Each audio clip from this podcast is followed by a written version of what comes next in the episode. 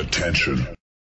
Das ist Postgame auf www.sportradio360.de. Denn nach dem Spiel ist und bleibt nach dem Spiel. Und wir haben genau hingehört. Nach dem 102 zu 69 von Ulm gegen Hamburg spreche ich mit Stefan Koch, Magenta Sport. Herr Koch, ein, äh, nach dem Mitte zweiten Viertel etwa, als die Ulmer einen 30 zu, zu 1 Lauf vollenden, äh, ab da relativ langweiliges Spiel. Die Ulmer sind nie wieder richtig in Gefahr gekommen. Was hat für Sie heute den Ausschlag insgesamt gegeben?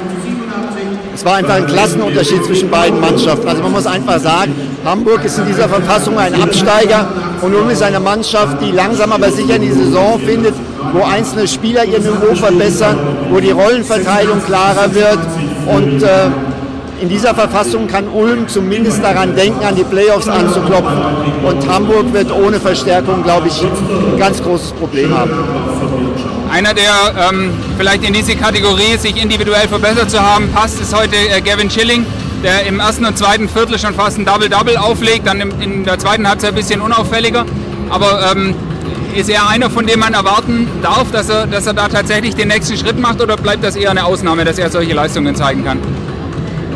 Man wünscht es ihm natürlich. Ich glaube schon, dass er jemand ist, der sich verbessert hat. Ich glaube aber, das, was wir heute gesehen haben, ist erstmal ein Career-Highlight und das wird er so schnell nicht wieder toppen. Aber er hat zumindest gezeigt, sage ich mal, dass er ähm, als Backup von, von Grant Jarrett, ich sag mal, vielleicht im Schnitt sechs, sieben Punkte, dreieinhalb, vier Rebounds liefern kann. Aber das, was heute war, äh, das ist sicherlich nicht etwas, was er äh, ständig wiederholen kann. Ein anderer Backup, der heute aus meiner Sicht sehr gut gespielt hat, ist Per Günther. Wie gefällt Ihnen diese Point Guard Kombination aus Hayes und Günther bisher in der, in der Saison und speziell heute? Ich glaube, äh, bei dieser Kombination kann man das Gleiche sagen wie bei der ganzen Mannschaft. Da hat es zu Beginn ein bisschen gehakt, da waren viele Dinge noch nicht rund.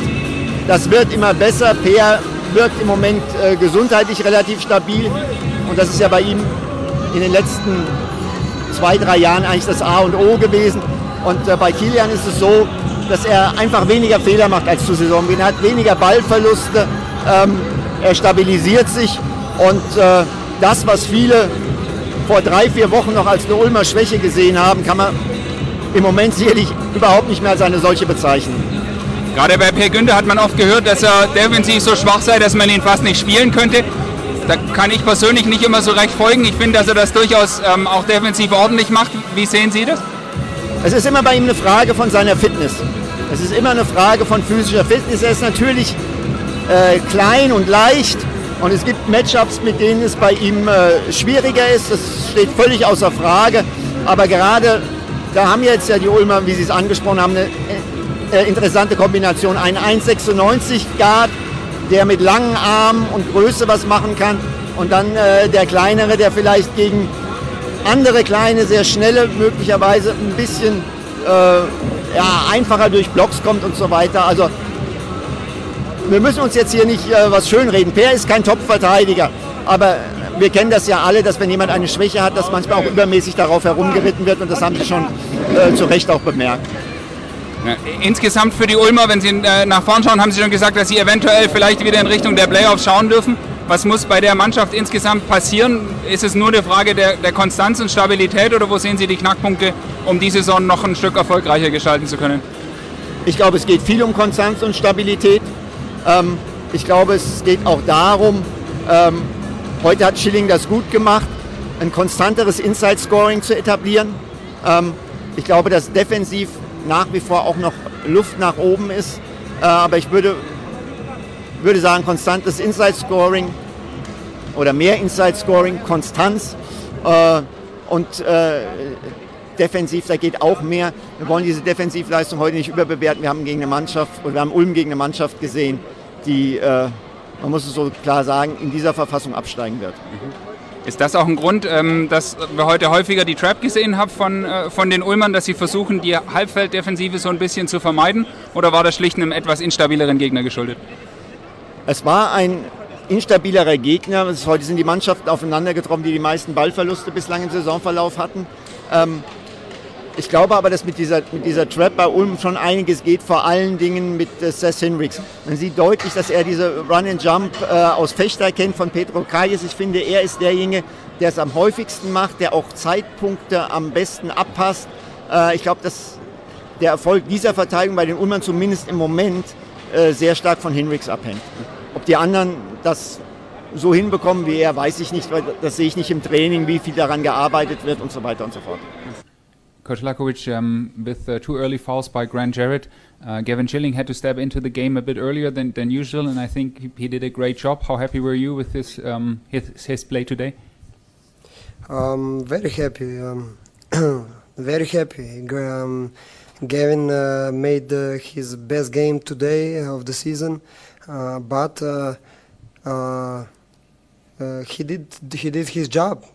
he did his job great. Um, not more than that, you know, just uh, with his intensity, he brought intensity.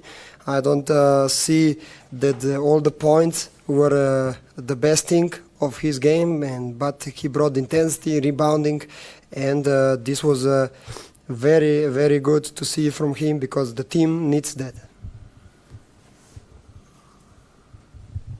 Uh, something that happened maybe more today than in, in the uh, previous games was the trap defense against um, against Hamburg. Was that maybe because of the way Hamburg played, or is that something that you expect to bring uh, to to your team more in the future? Well, um, for sure, uh, this was the uh, turning point of the game um, when. for me, for my for my taste, Seth Heinrich came into the game uh, he changed the game with his uh, run and jump defense because he's uh, one of the best doing it in uh, uh, Bundesliga. And uh, for me, he was the MVP of the game. Um, and I thought with after a slow start, um, we picked the bench players came came in, picked pick up the ball pressure, run and jumped, and we made the we made uh, Hamburg uh, play out of uh, their game plan or break their game. Um, so this was good for us, and I think this was the, the reason we broke the game. I'm talking to Coach Mike Taylor of the Hamburg Towers. Um, your team today had struggled a bit um, working against the pressure of Ulm, and you talked in the press conference about early fouls that uh, uh, Gutierrez picked up. How important was that for your team, and how much did they struggle there? Well, we got off to a good start, the type of start we wanted. Uh, we were controlling the tempo of the game. Um, you know, a couple reaching fouls, unnecessary fouls early, put us in a tough spot. That Jorge picked up his second foul, Prince picked up his second foul.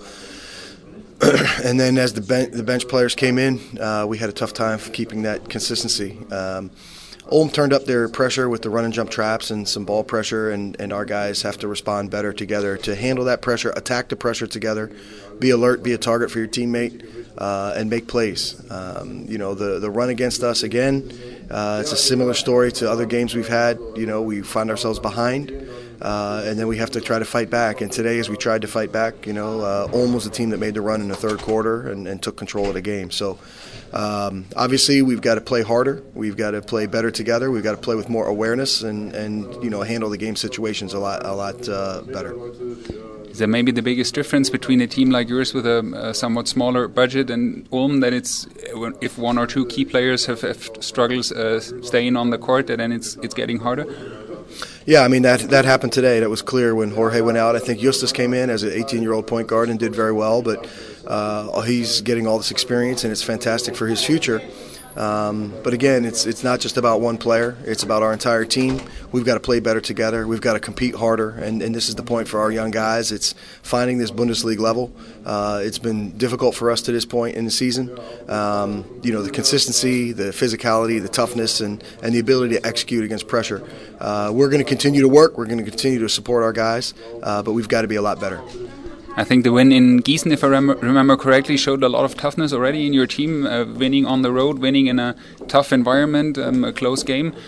But it's it's, it's difficult to uh, do that consistently. Well, we haven't been able to do it consistently. You know, for us, it's been about uh, you know again the intensity level. We saw it the last game at home against Göttingen. We we came out and we were just kind of playing, and we allowed Göttingen to dictate the game to us uh, physically, tempo wise You know, the third quarter it changed. We played with uh, the intensity. We, we talked about getting off to a strong start today. We wanted to get off to a strong start. We did.